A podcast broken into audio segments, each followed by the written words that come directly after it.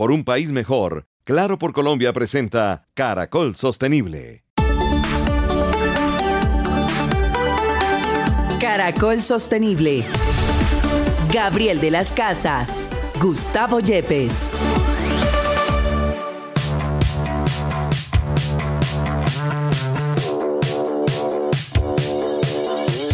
Hola, bienvenidos. Esto es Caracol Sostenible, una alianza con la Universidad Externado de Colombia, el apoyo de Claro por Colombia, el programa de sostenibilidad de Claro. Estamos juntos por un país mejor.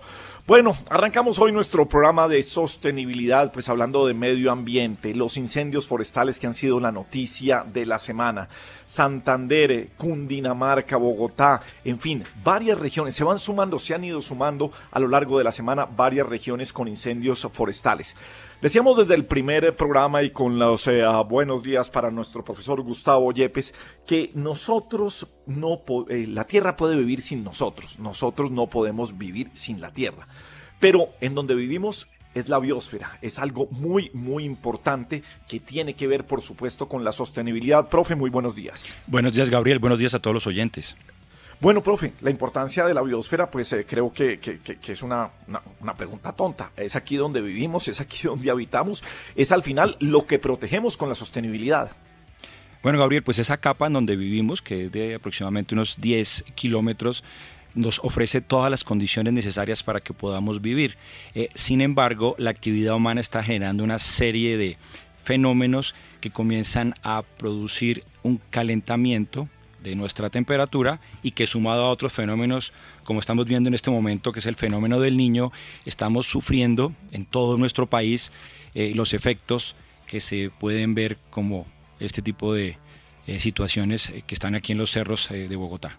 Bueno, pues como en todo, el apoyo a los cuerpos de bomberos, comentábamos esta semana que inició con los incendios que tuvieron en, en Santander, en Piedecuesta, cerca a ese condominio campestre de Ruitoque, en donde además hay un campo de golf, y agradecía a la gente de bomberos como la gente se acercaba, no es, no es meterse de familia Miranda, ni ir a chismosear un incendio, pero si están en, en, esa zona y ven a un bombero, como eh, agua, bebidas hidratantes, siempre le caía bien eh, la colaboración para, para, los bomberos. Esta semana hablando con, eh, con el alcalde de Bogotá, precisamente hacía las recomendaciones de uno, revisar si hay manos criminales, eh, sería muy raro, pues sabemos que estamos, ha, pasado, pero estamos en un intenso verano, en fenómeno del niño en diferentes regiones del país, pero siempre se revisa si hay manos criminales detrás de los incendios porque se han encontrado. De otro lado, pues eh, hay sequías, evitar los paseos de olla deben estar casi que prohibidos, las fogatas, eh, quienes pasen parte de, esta, de estas actividades, miren, un vidrio, un espejo, un pedazo de, de, un frasco puede generar una chispa que lleva a estos incendios forestales que tenemos. Las personas que fuman y botan la colilla sin apagarla en medio del bosque. Son unas recomendaciones muy generales, pero que hacen parte de ese cambio de lo que estamos viviendo. Así que pues eh, muy pendientes porque tiene absolutamente todo que ver con la sostenibilidad, ataca la sostenibilidad. Estamos hablando también de CO2, estamos hablando de temperatura del planeta. Hay muchos factores que están ligados a lo que estamos viviendo en Colombia con estos incendios forestales. Y Gabriel, y parece que va unos tres meses más, así que es muy importante lo que estás mencionando para que todos como ciudadanos nos pongamos el compromiso de comenzar a cuidar el agua, de gastar menos recursos, porque esto va a ser largo.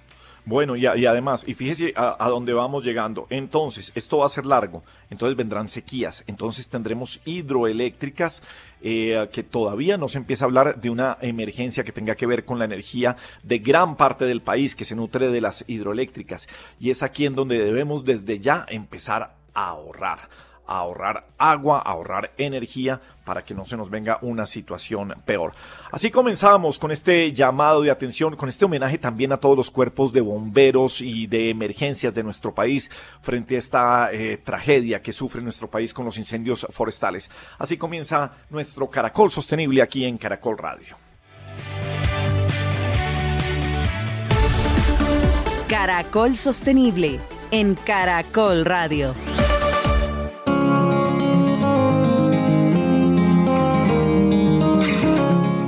Bien, seguimos en Caracol Sostenible, en Caracol Radio. El año pasado hicimos el programa La Luciérnaga desde una de las eh, cárceles de Bogotá. Y cuando uno habla de, penitenciarías, de población eh, carcelaria, pues eh, se viene asociando desde hace muchos años el nombre de Joana Bahamón eh, que mujer que es actriz, pero sobre todo activista y que desde hace un poco más de 10 años eh, también eh, pues ha sido promotora y está buscando dignificar la vida y la población carcelaria y pospenada en Colombia. Y hoy nos acompaña aquí en Caracol Sostenible. Joana, muy buenos eh, días y bienvenida a estar con nosotros y hablar un poquito de sostenibilidad. Buenos días, qué alegría estar con ustedes. Profe, ¿por qué la sostenibilidad tiene que ver en, esta entrevista que vamos a hacer con, con, Joana Bahamón, con eh, preocuparse por una población carcelaria, por una mejor calidad de vida? Eh, Gabriel, la sostenibilidad, como ya todos sabemos, está asociada a temas ambientales, pero también sociales, económicos y de gobernanza. Y aquí estamos asociándolo directamente a los ODS, el número uno que es de pobreza, el dos que tiene que ver con el hambre, el tres con la salud, el cuatro con la educación y el quinto con los temas de género. Y de alguna manera lo que buscamos es que la población tenga unas mejores condiciones de vida. Y hay personas que se han enfrentado a diferentes situaciones y que han tenido que pasar por digamos, eh, estar privados de su libertad y requiere entonces que también todos podamos, los, todos los podamos ayudar. Y este es el tipo de ejercicios pues nos muestran un compromiso para que las personas también tengan unas segundas oportunidades. Joan, arranquemos hablando de las segundas oportunidades y esto en el campo laboral. ¿Qué tan fácil es que una persona que estuvo privada de la libertad hoy consiga trabajo cuando, no sé si en una hoja de vida o en una entrevista le pregunten o sepan que estuvo privado de la libertad? ¿Cómo es ese diagnóstico de nuestro país? Pues desafortunadamente es muy difícil. Nosotros en la Fundación Acción Interna llevamos 12 años trabajando en las cárceles y mm, también trabajando con la población pospenada, con las personas que recuperan su libertad. Y, mm, y, realmente hemos sido testigos de lo difícil que es para ellos esta situación. Ellos están en una cárcel, pasan su tiempo de su condena, cumplen su condena, cumplen su deuda con la sociedad, salen de la cárcel y la gran mayoría de veces quieren volver a reiniciar su vida, tener una nueva oportunidad. Y esto es muy difícil para muchos de ellos, a no ser que nosotros, los que estamos acá afuera, empecemos a dar y a generar esas segundas oportunidades. Si no, muchas veces la mayoría de estas personas no tienen otra opción que volver a reincidir. Y es un ciclo que nunca se acaba, a no ser que nosotros em, podamos apoyar este proceso y podamos em, apoyar que se reincorporen no solo social, sino laboralmente de una forma digna como se lo merecen. Y ser testigo de, esta ilusión con la que salen de querer una nueva vida, un nuevo trabajo y ver cómo se cierran tantas puertas es algo que realmente eh, preocupa, es algo que realmente duele, es algo que realmente tenemos que replantearnos como sociedad. Y, en eso trabajamos mucho en la Fundación Acción Interna, en, generar esa conciencia, en generar esa sensibilización en las empresas para que les abran las puertas, les generen oportunidades laborales y, que su pasado judicial no importe y, que importe son eh, su, talento eh, y no su pasado. Son muchas, son muchas las acciones que han hecho desde, desde la Fundación de Acción Interna, pero hoy queremos centrarnos en una que además eh, nos gustó y nos parece eh, muy rica, porque además del lado del grupo Takami, especialistas y eh, socios propietarios de grandes restaurantes, Páramo presenta a los grandes empresarios de espectáculos en Bogotá y por supuesto con la Fundación Acción Interna viene Universal de Hamburguesas. ¿Cómo se gesta? ¿Cómo funciona? Oiga, creemos un restaurante, venga, ¿quién quiere hacer ese socio de esto? ¿Quién nos quiere ayudar? Ayudar más que, más que estar en la sociedad y ayudar a esta población, Joana? ¿Cómo fue esta historia? Pues bueno, todo esto viene eh, de, dos cosas. La primera es, nosotros tuvimos un restaurante en la cárcel de Cartagena. Hace varios años tuvimos un restaurante eh, que todas las noches abría las puertas de la cárcel para que las personas fueran, las personas de la población civil, fueran a comer al restaurante que era atendido por mujeres que estaban privadas de la libertad. Este restaurante fue maravilloso porque generó un espacio de, perdón, de reconciliación, de encuentro entre la población carcelaria y la población civil. Y tuvo muchos reconocimientos a nivel nacional e internacional. Fue seleccionado por la revista Time como uno de los mejores sitios del mundo para visitar en el 2018. Y más allá de los reconocimientos, lo mejor de este restaurante fue que las mujeres que pasaron por ahí, ninguna reincidió. El índice de reincidencia fue el 0%, todas salieron a trabajar en los mejores restaurantes de Cartagena o crearon sus propios emprendimientos de comida. Ese fue como nuestro primer acercamiento eh, en, el área de la gastronomía y tener este resultado pues nos, motivó a seguir trabajando con, por esta área. Y después, cuando tuvimos la casa de segundas oportunidades, que es eh, donde recibimos a las personas que salen de la cárcel y tratamos de ubicarlas laboralmente, eh, nos dimos cuenta que el sector que más nos empleaban a personas eh, pospenadas era el sector gastronómico.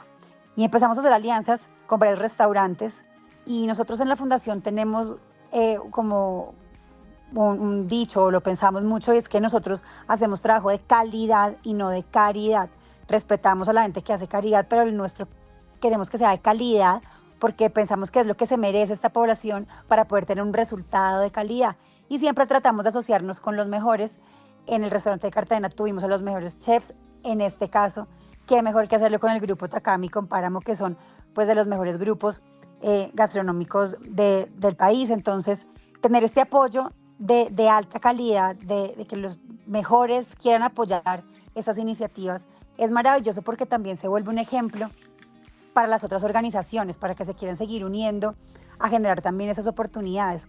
Eh, Joana, pues precisamente del ejemplo eh, nos llama mucho la atención este ejercicio que es empresarial, qué es lo que están buscando, porque aquí veo que hay una integración en los temas eh, no solamente sociales, de integración de las personas, sino también veo que hay temas económicos y no solamente estamos hablando de ayudar a unas personas, como mencionabas, de caridad, sino que estamos hablando de, de un negocio. ¿Qué esperan? ¿Qué, eh, eh, sí, que esperan lograr hacia el futuro con este ejercicio, digamos, eh, esa actividad productiva. Esperamos que cada vez sean más las personas que tienen esta oportunidad, que cada vez sean más las puertas que se abren, que estas mismas personas que están empezando a trabajar en estos restaurantes sean los encargados de seguir abriéndole las puertas a las 100.000 personas que siguen atrás, que están en este momento privadas de la libertad en las cárceles de Colombia. Entonces, que esto se vuelva una cadena de apoyo, una red de apoyo, en donde cada persona, por medio de su trabajo, de su responsabilidad, de sus resultados, de aprovechar esta oportunidad que le están dando, le siga abriendo puertas al resto em, que siguen atrás de él. En, la medida en que todo sea autosostenible y en que sea, sea un negocio, pues eh, no, es vivir de la, de la caridad para sacar adelante eso. Está planteado como que sea un negocio y que crezca. Eso es lo que te entiendo ahí, ¿cierto? Sí, claro. La idea es que crezca, que más personas tengan la oportunidad de trabajar ahí, que se puedan abrir más restaurantes. En este momento, eh, la hamburguesería universal es donde hay eh, un grupo de, personas que han recuperado su libertad, pero también en otros restaurantes del grupo Takami también están contratando a más personas. Entonces se trata es de eso, de, de seguir abriendo puertas y de seguir generando oportunidades. Esa es la razón de ser de la fundación, es generar segundas oportunidades para personas que en su mayoría no han tenido ni la primera oportunidad como lo es nuestra población carcelaria y, pospenada de Colombia. Joana, eh, desde hace ya varios años hemos estado siguiendo este tipo de actividades, acompañándote en algunas capacitaciones en la cárcel con la Universidad Externado de Colombia y también reportando un poco ese tipo de prácticas en varias iniciativas internacionales como la de Aim to Flourish. Pero siempre me ha quedado esa duda de por qué razón una actriz eh, reconocida, importante, se dedica a este tipo de actividades y no continúa con esa carrera tan, digamos, tan destacada? Bueno, pues esto ya fue hace 12 años y mm, precisamente por un personaje que estaba haciendo en ese momento en televisión, me invitaron a la cárcel de mujeres El Buen Pastor a ser jurado de un evento y mm, obviamente conocía la realidad de las cárceles de nuestro país, pero una cosa es verlo en medios de comunicación y otra es estar ahí, adentro, conocer las historias de estos seres humanos que están privados de la libertad, conocer esta realidad. Y, mm, y bueno, desde ese día la verdad fue que eh, fue imposible para mí ser indiferente a esa realidad que conocí. Y mm, tenía tres meses de vacaciones. Mientras empezaba mi siguiente proyecto en televisión, eh, empezamos a hacer una obra de teatro, porque la actuación era mi herramienta de trabajo en ese momento. A los tres meses le dije a mi manager que me iba a retirar un año y al año ya le dije que pues, me retiraba para siempre y, creamos la fundación. Y aquí pues ya llevamos 12 años y realmente no me arrepiento de esa decisión que, tomé. Mm, tampoco me arrepiento de haber eh, trabajado en la actuación durante 15 años porque realmente eso también ha ayudado em, a visibilizar el trabajo que nosotros hacemos ahora desde la fundación, a visibilizar las historias de ellos, a, que la gente esté interesada en conocer un poco más de, esta población que está olvidada eh, por muchos de nosotros. Bien, dos puntos eh, finales, por supuesto, ya explicó el profe porque esto tiene que ver con sostenibilidad y por qué lo destacamos hoy en Caracol Sostenible. El primer punto, ¿dónde queda esta Universal de hamburguesas, eh, Joana? Bueno, hamburguesería en la 85 con 13, la dirección es carrera 13A 86A 49. Carrera 13A y ahí al lado queda en la casa de la fundación, en la casa de las segundas oportunidades. Ok, bien eso. Y finalmente, eh, creo que necesitamos ese mensaje, necesitamos que le, demos segundas oportunidades. Eh, ¿Qué es lo que tenemos que vencer como, como colombianos, como, como seres humanos, frente a alguien que decimos, uy, esta persona estuvo privada de la libertad? Ese, ese primer impacto que tenemos de manera natural, por, y curiosamente no, no natural, de manera en que de tantas taras que tenemos, que tenemos como seres humanos, porque no puede ser natural. ¿Cuál es ese mensaje final, Joana, para todos los colombianos que nos escuchan hoy? Creo que es liberarnos de eso, exactamente. Es, creo que muchas de las personas que estamos por fuera de la cárcel vivimos más encarceladas mentalmente que las mismas personas que están privadas de la libertad. Tenemos barreras mentales, prejuicios, miedos que nosotros mismos nos ponemos. Entonces, liberarnos de esto creo que es el camino, liberarnos de estos miedos, de estos prejuicios, de estigmatizar, de señalar, de juzgar, de criticar y, mm, liberarnos, liberarnos de estas taras mentales y esas barreras mentales que nosotros mismos y la sociedad nos ha impuesto. Eh, finalmente, ¿tenías claro que, que, lo que haces tiene que ver mucho con la sostenibilidad que tratamos en este programa? Sí, claro, con los ODS, sí, claro. Ah, bueno, entonces perfecto. pues nada, Johanna Bamor, mil gracias por estar en Caracol Sostenible y aquí, eh, ahí sí, siempre a la orden para contar historias, para, para seguir hablando de sostenibilidad y por supuesto para apoyar una fundación como es la Fundación Acción Interna. Un beso grande, Johanna, y gracias por acompañarnos esta mañana. muchas gracias por ese compromiso. muchas gracias por el apoyo de siempre. Un abrazo. Continuamos con Caracol Sostenible.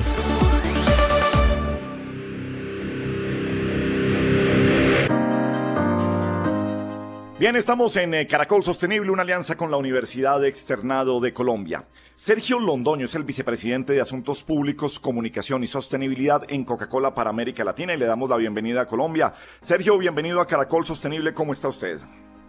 Muchísimas gracias por la invitación. Muy contento de poder acompañarlos el día de hoy y contento también de poder contar las acciones que está haciendo la compañía Coca-Cola, no solamente en América Latina, sino en Colombia específicamente en pro de la sostenibilidad. Hemos tenido algunas entrevistas con Coca-Cola precisamente aquí en Caracol eh, es Sostenible, pero refrescar el mundo y hacer la diferencia. ¿En qué consiste esa diferencia que tiene que ver con sostenibilidad, que tiene que ver con reciclaje, que tiene que ver con el agua y que plantea Coca-Cola? Bueno, es el propósito de la compañía justamente ese de refrescar al mundo y hacer la diferencia. Y cuando decimos hacer la diferencia es llegar a las comunidades y con la fuerza transformadora del sistema Coca-Cola poder sacar adelante los proyectos de la gente imparable que tenemos en toda América Latina y en especial en Colombia en pro de la conservación del agua, eh, del cuidado del agua eh, y obviamente de asuntos tan importantes como el reciclaje, que tiene una huella gigantesca en, en, nuestro país. Entonces es poder llegar a las comunidades, trabajar con ellas y hacer acciones que vayan en pro del medio ambiente y obviamente del desarrollo económico y social de los lugares donde operamos. Lo que no se mide no se hace, se dice popularmente, y tiene mucha razón esa, esa frase. ¿Qué metas tiene Coca-Cola y hacia qué sectores, pensando en 2030, pensando en 2050 también, como lo están haciendo las grandes compañías?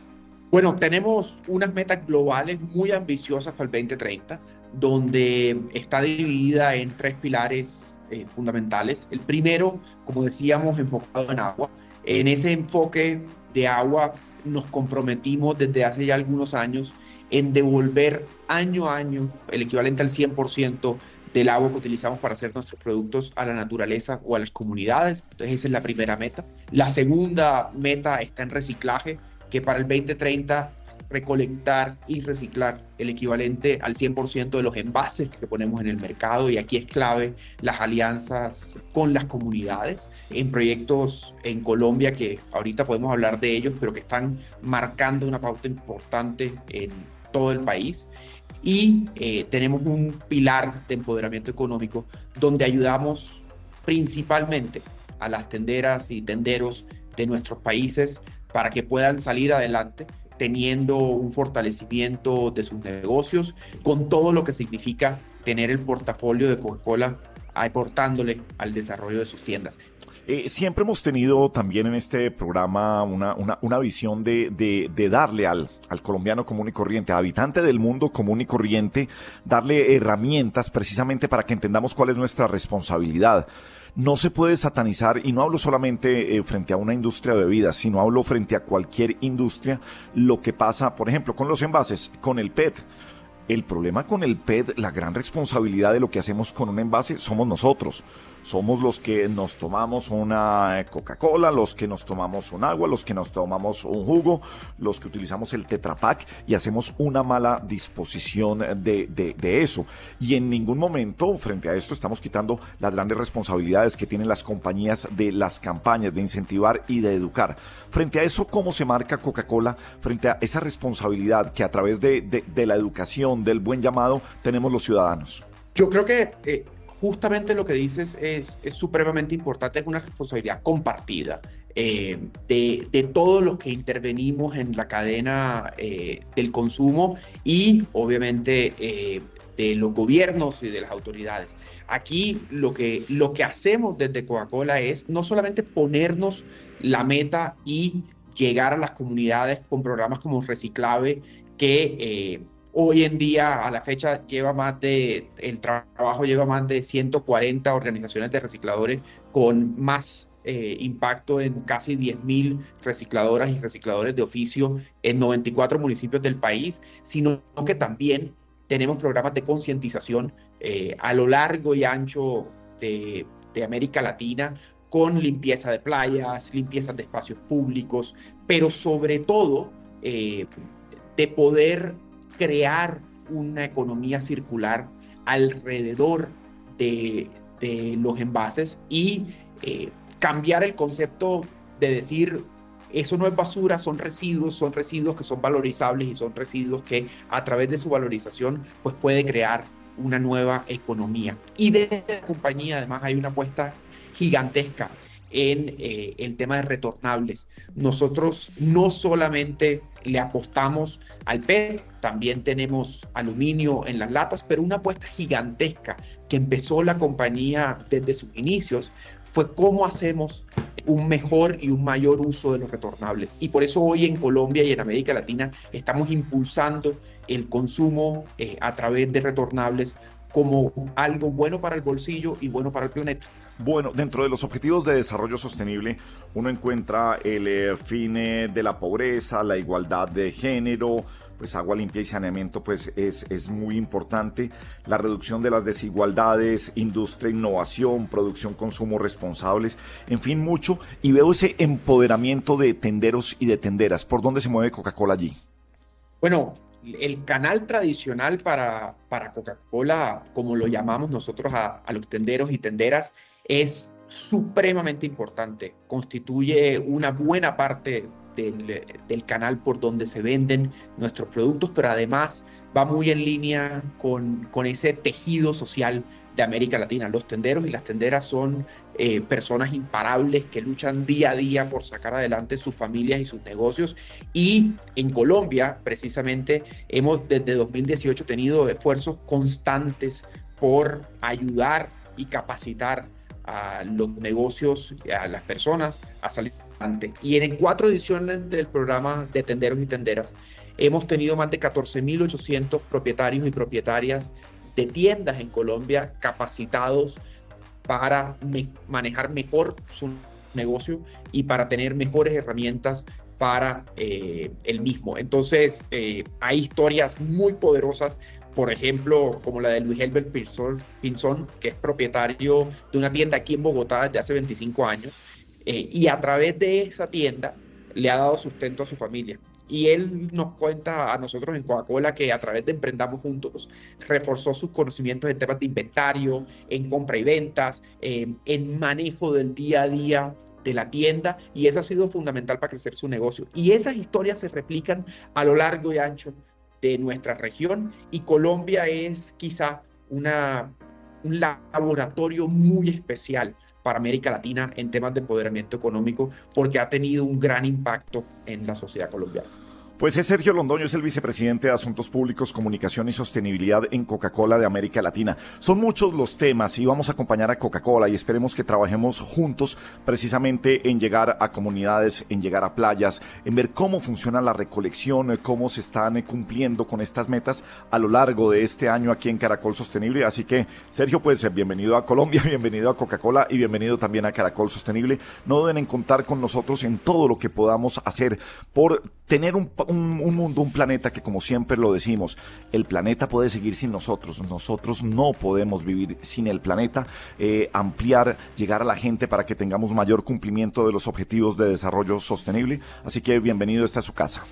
Muchísimas, muchísimas gracias para el sistema Coca-Cola y la compañía Coca-Cola en Colombia. Siempre será un placer trabajar con ustedes, con Caracol. Así que gracias por la invitación y así es, seguiremos trabajando juntos por América Latina y por nuestro país para que tengamos una región sostenible y muchas cosas vienen en este 2024 en Colombia en materia de sostenibilidad, así que varios anuncios por hacer todavía.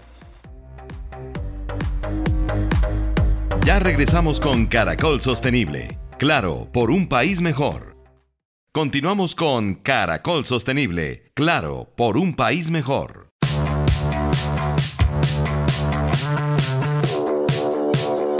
Bien, seguimos Caracol Sostenible, la alianza con la Universidad Externado de Colombia. Hombre, profe Gustavo Yepes, cuando uno está hablando de responsabilidad social, cuando uno está hablando de sostenibilidad, pues todo lo que haga no necesariamente se debe hacer. Incluso hay personas que dicen que no se promulguen las cosas, que esto debería ser una práctica que se hace en secreto, que no se ese, ese greenwash, ese, ese, baño verde para decir que las empresas hacen las cosas bien pero solamente frente a buenas prácticas, pues las compañías hacen que, los consumidores tomen unas mejores decisiones, mejores informados de qué compañías tienen buenas prácticas, en especial dentro de la cadena de valor que funciona en las grandes compañías. Ahora, el reconocimiento siempre, siempre es bueno. Y no otra vez sobre ese greenwash, sino que se reconozca dentro del gremio los preocupados por la sostenibilidad, pues qué bueno que sea dentro de, dentro de unos mismos que se cuenten de que estas historias sí tienen valor y colaboran con la sostenibilidad de nuestro planeta. Gabriel, es muy importante lo que mencionas porque hay digamos, eh, situaciones que son parecidas pero diferentes y que han generado mucha confusión. A lo que se refería tradicionalmente de no contar o de no informar, estaba relacionado con actividades caritativas y filantrópicas, pues que ha sido tradicionalmente, incluso por religión de mal gusto, pues mencionar, ¿no? Acuérdese lo que la mano derecha no sepa que a lo que hace la izquierda, ese tipo de situaciones. Pero cuando estamos hablando de la sostenibilidad corporativa, estamos hablando de cosas diferentes. Aquí se refiere no a regalar cosas, no a ser caritativo, que no está para nada mal, es muy bueno. Sin embargo, lo que se refiere es cómo hay una operación y una práctica responsable de la organización, es decir, que cómo la empresa se compromete con esos criterios que ya conocemos para ser viable económicamente, pero teniendo un menor impacto ambiental, siendo inclusiva socialmente y, digamos, contribuyendo para que haya un ambiente de gobernanza. Y eso sí lo que debemos mostrar. Es muy importante que las compañías den a conocer lo que están haciendo, eh, mostrándose como ejemplo e invitando a otras a que también lo hagan. Bueno, pues está con nosotros Camilo Sánchez, él es el presidente de Andesco y llegamos a la versión número 19 del Premio Andesco a la Sostenibilidad 2024. Eh, doctor Camilo, muy buenos eh, días y bienvenido a Caracol Sostenible. Qué placer tenerlo aquí.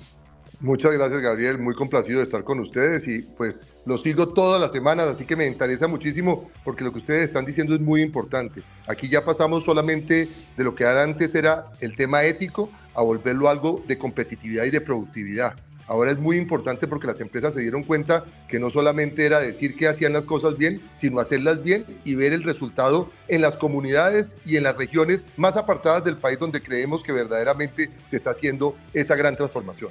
Oye, Camilo, lo, saco un poquito del tema que vamos a hablar, porque al, tener ustedes una cámara que tiene que ver con servicios públicos, estamos hablando de energía, eh, eh, su visión de lo que está pasando con el fenómeno del niño y lo importante para la sostenibilidad de nuestro planeta.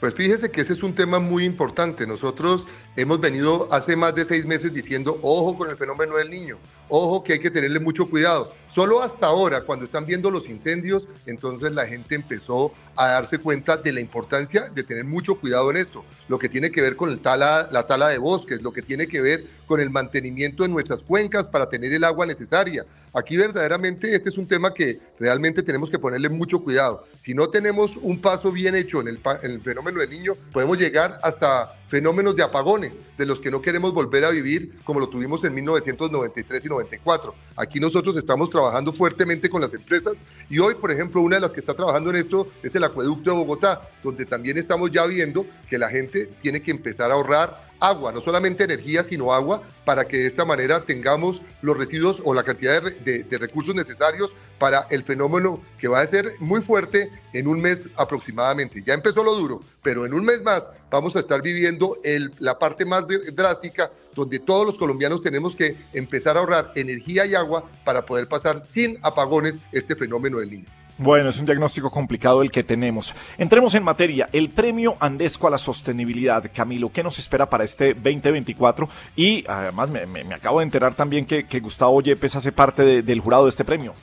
Claro, es que Gustavo es una de esas personas que nos han ayudado muchísimo y tenemos como él muchos exministros también de la parte ambiental que están acompañándonos en este, en este proceso. Y lo más importante aquí, este es un premio que tiene mucho, mucho respaldo, mucha importancia pero no es por los valores. Aquí no se les entrega un peso, aquí se les da el reconocimiento y se hace público lo que realmente eh, han hecho bien las empresas. Y creo que ahí tenemos que tener mucho cuidado porque hay temas como el de gobernanza. La gente ese tema no le ponía importancia y esa es una de las categorías más interesantes que tenemos en este momento. La parte ambiental, lo que tiene que ver también con el mercado y la parte social. Y un tema fundamental, la equidad de género. En esta oportunidad le estamos dando al ODS 5 una oportunidad gigantesca para ver cómo las mujeres se han venido ganando un espacio y cómo las empresas tienen que seguir dándole esa oportunidad de generar riqueza, crecimiento y mostrarles que no es simplemente un eslogan de que a las mujeres hay que tratarlas en equidad de condiciones, sino verdaderamente volverla una realidad en cada una de nuestras empresas.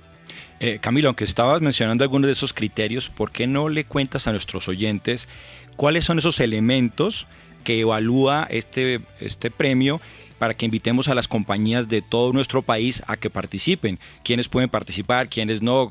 ¿Cuáles son esos eh, digamos, elementos diferenciadores que pueden generar eh, ese premio en una compañía? Primero, lo estamos haciendo por categorías de grande, mediana y pequeña, que es muy importante porque no es lo mismo lo que hace una gran empresa con un presupuesto diferente a lo que pueden hacer algunas más pequeñas que han logrado tener unos, eh, unos aportes muy interesantes. Hoy ya llevamos más de 300 proyectos en este, en este momento. Y lo más importante, tenemos la evaluación de cinco categorías, social, mercado, colaboradores, gobernanza y ambiental.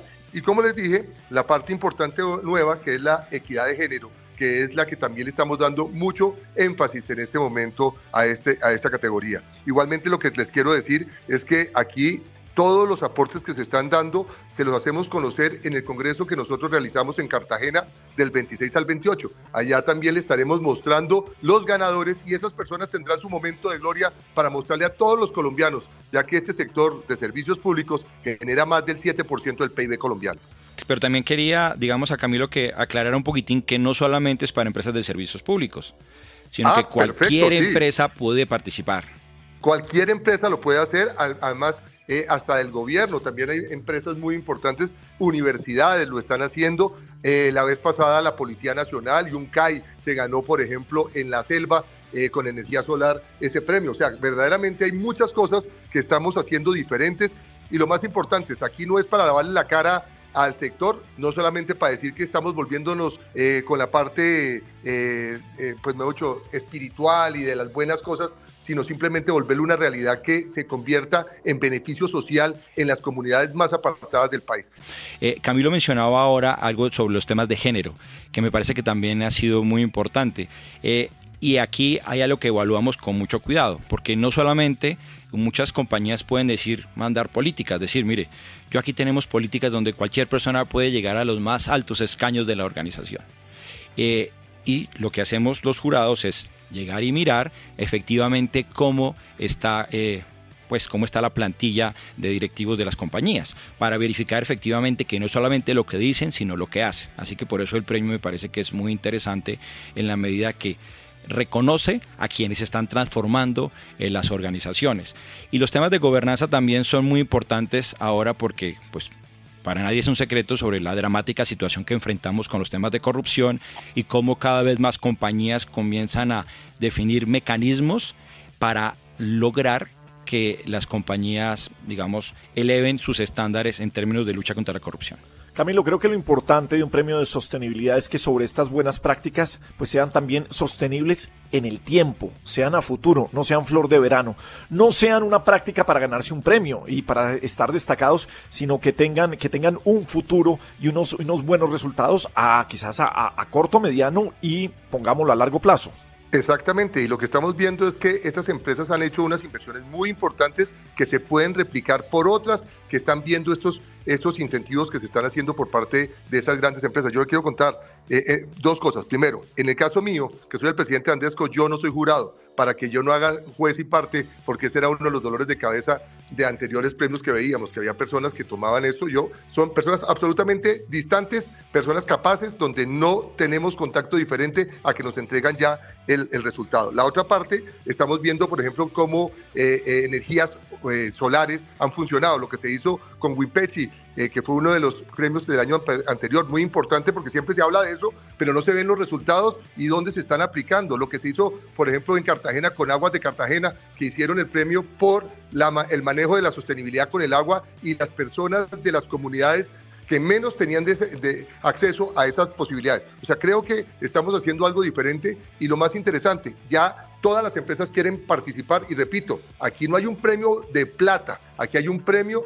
de buen nombre, que eso es mucho más importante y más interesante. Y lo más interesante también es que se ve reflejado también en los PIGs hacia el futuro, cuando ya las empresas se dan cuenta que no solamente es decir que estamos haciendo una cosa buena, sino que además se ve reflejado en esos PIGs eso demuestra que cada vez vamos a tener mayor inversión y mayor resultado. Y le decimos también al gobierno, estamos hablando de energía eólica, solar, hidráulica, si estamos hablando de esa transición energética, que la hagamos de verdad, que no digamos lo que hacemos con la mano no lo borremos con el codo. Si el señor gobierno dice que quiere esto, pues quitémosle, por ejemplo, el IVA a los vehículos eléctricos y a gas para tener movilidad eléctrica y de gas eh, que no contamine. Si queremos tener más energía eólica y solar, que no le pongamos nuevas eh, impuestos como lo hicimos en la reforma tributaria a esas energías del 1 al 6%, o lo que hicimos con energía hidráulica, que le pusimos una sobretasa del 3% cuando queremos tener más energía. Finalmente, Camilo, ¿dónde puede tener la gente mayor información precisamente cuando está para que participe cualquier persona, cualquier compañía eh, con una gran iniciativa de sostenibilidad? Eh, ¿a, dónde se pueden dirigir?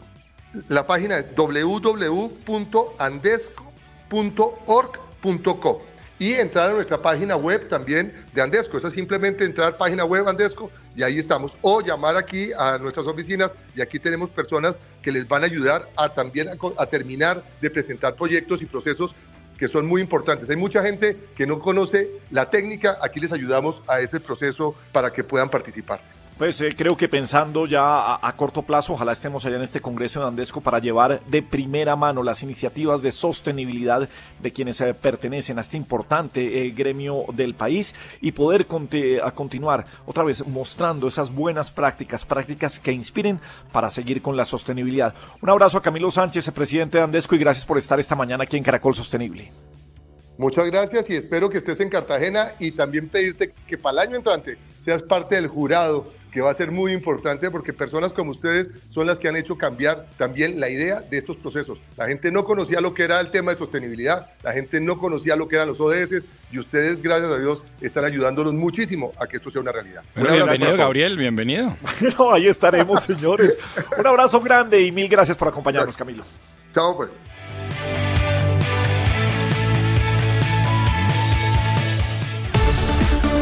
Continuamos con Caracol Sostenible.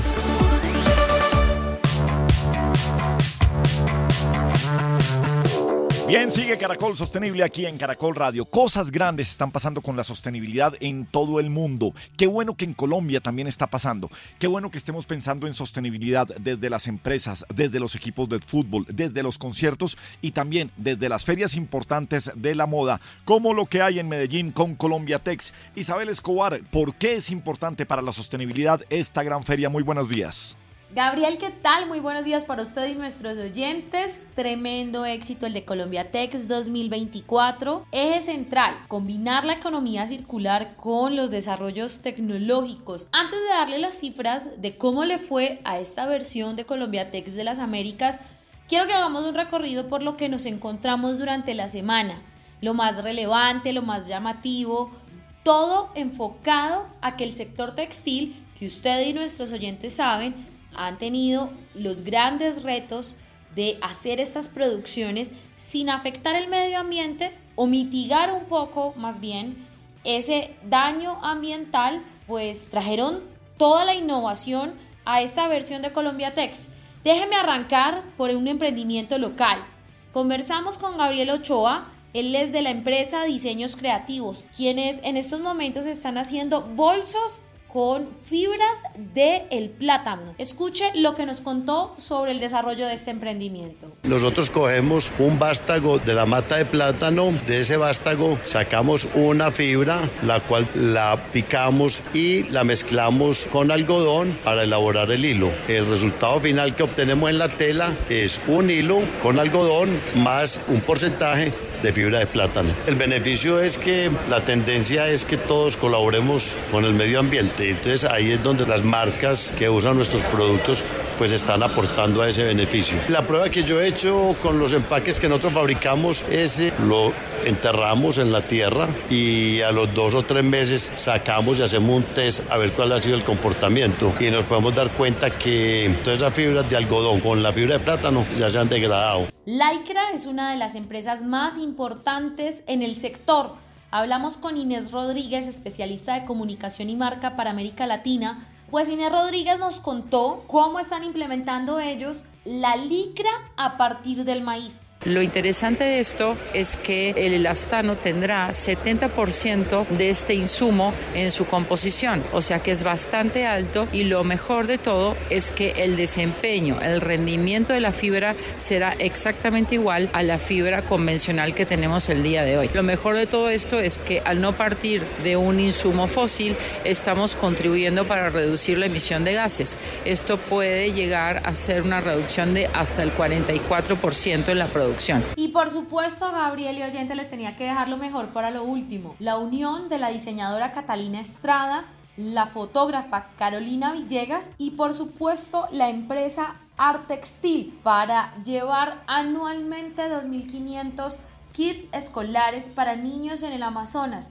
Escuche lo que nos contaron sobre por qué se unen y por qué es tan importante empoderar a los niños del Amazonas. Estos son nuestros guardianes ancestrales, son los niños que están en todas las rivieras de nuestros ríos cerca del Amazonas, son los futuros, diga realmente los que van a llevar todo el conocimiento de nuestra cultura y a los cuales queremos hacerle honor, porque nosotros en la industria de la moda realmente tenemos el bosque, tenemos el agua, entonces queremos hacer parte de hacer de esta gran historia una historia que perdure para que la moda siempre sea sostenible desde sus inicios hasta el final. Le debía Gabriela a usted y a nuestros oyentes los datos que deja Colombia Tex de las Américas durante esta semana aquí en la capital de Antioquia. Mire, 27 mil asistentes, 593 expositores, 17 mil compradores nacionales e internacionales. De esos compradores, 15 mil fueron nacionales, 2 mil internacionales de países como Ecuador, Venezuela, Perú, Estados Unidos, México.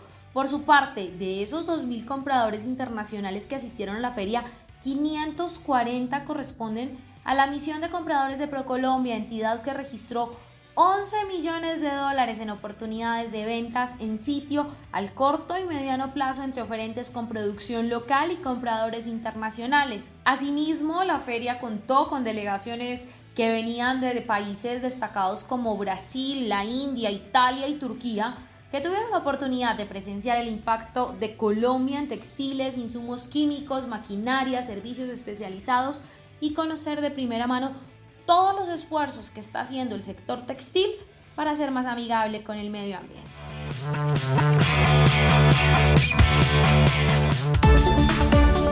Caracol Sostenible. De lo absurdo a la reflexión.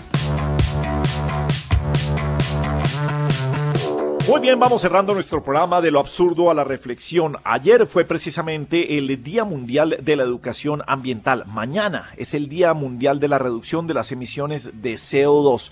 ¿Qué paradojas, qué absurdos eh, podemos, eh, nos pueden llevar a la reflexión en este momento frente a estos dos días, profe? Bueno, frente a esta situación también que estamos eh, viviendo todos los colombianos con el fenómeno del niño, los bosques que están incendiados, ese tipo de cosas, yo creo que hay una paradoja importante que tiene que ver con la habitabilidad de las personas, que está asociada a la construcción sostenible. todos sabemos que para vivir necesitamos tener cada vez unas viviendas más cómodas y de alguna manera eh, la construcción se está volviendo sostenible. Y en teoría esto busca equilibrar el desarrollo humano con el cuidado, pues por supuesto, del medio ambiente. Sin embargo, esta manera de habitar eh, esta biosfera, estos, el uso de estos recursos naturales, de alguna manera enfrenta algunas paradojas. paradojas. Por ejemplo, el tema eh, de la construcción nos lleva al desafío de la huella de carbono que celebrándonos por estos días. Sabemos que la construcción representa alrededor del 39% de las emisiones globales de CO2. Entonces necesitamos construir para cada vez más personas puedan vivir, pero generamos cada vez más emisiones de CO2. Así que tenemos que comenzar a pensar cómo técnicas, innovaciones que nos permitan tener unas construcciones que sean, digamos, mucho, mucho menos contaminantes.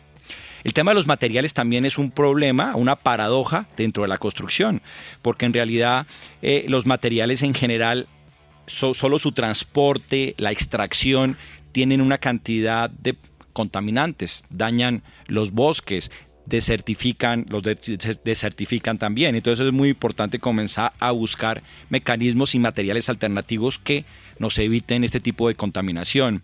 La eficiencia energética que lo estuvimos hablando con Camilo es muy muy importante. La construcción tradicionalmente ha sido generadora o, necesita mucha energía y cada vez más necesitamos buscar nuevos mecanismos para que podamos comenzar a tener mucha mayor eficiencia energética. Y el tema de la obsolescencia es otro problema fundamental incluso en los temas de la construcción, porque crear edificios duraderos es en un mundo donde hay obsolescencia planificada cada vez es más común. Necesitamos comenzar a pensar en cómo cambiar esa eh, mentalidad por parte de los constructores. Entonces, digamos que en este momento la construcción sostenible eh, se enfrenta a unas encrucijadas que confiamos en que los empresarios y las nuevas técnicas con las que estemos buscando, incluso nuestra sensibilización, los invite a comenzar a replantear sus prácticas y a mejorarlas en el, en el corto plazo. Bueno, profe, pues a, veces nos deja usted más preocupados de cómo arrancamos el programa. Comenzamos eh, este año otra vez con mayores preocupaciones, Gabriel. Bueno, señor, pues de eso se trata, de dar una cara de la sostenibilidad y de alertar de qué es lo que estamos haciendo y cómo hay que hacerlo precisamente para que el remedio no sea a veces peor que la enfermedad. Gustavo Yepes, Juan Manuel Durán y Gabriel de las Casas los acompañamos en la mañana del sábado en Caracol Sostenible, aquí en Caracol Radio. Sigan con nosotros. Por un país mejor, Claro por Colombia presentó Caracol Sostenible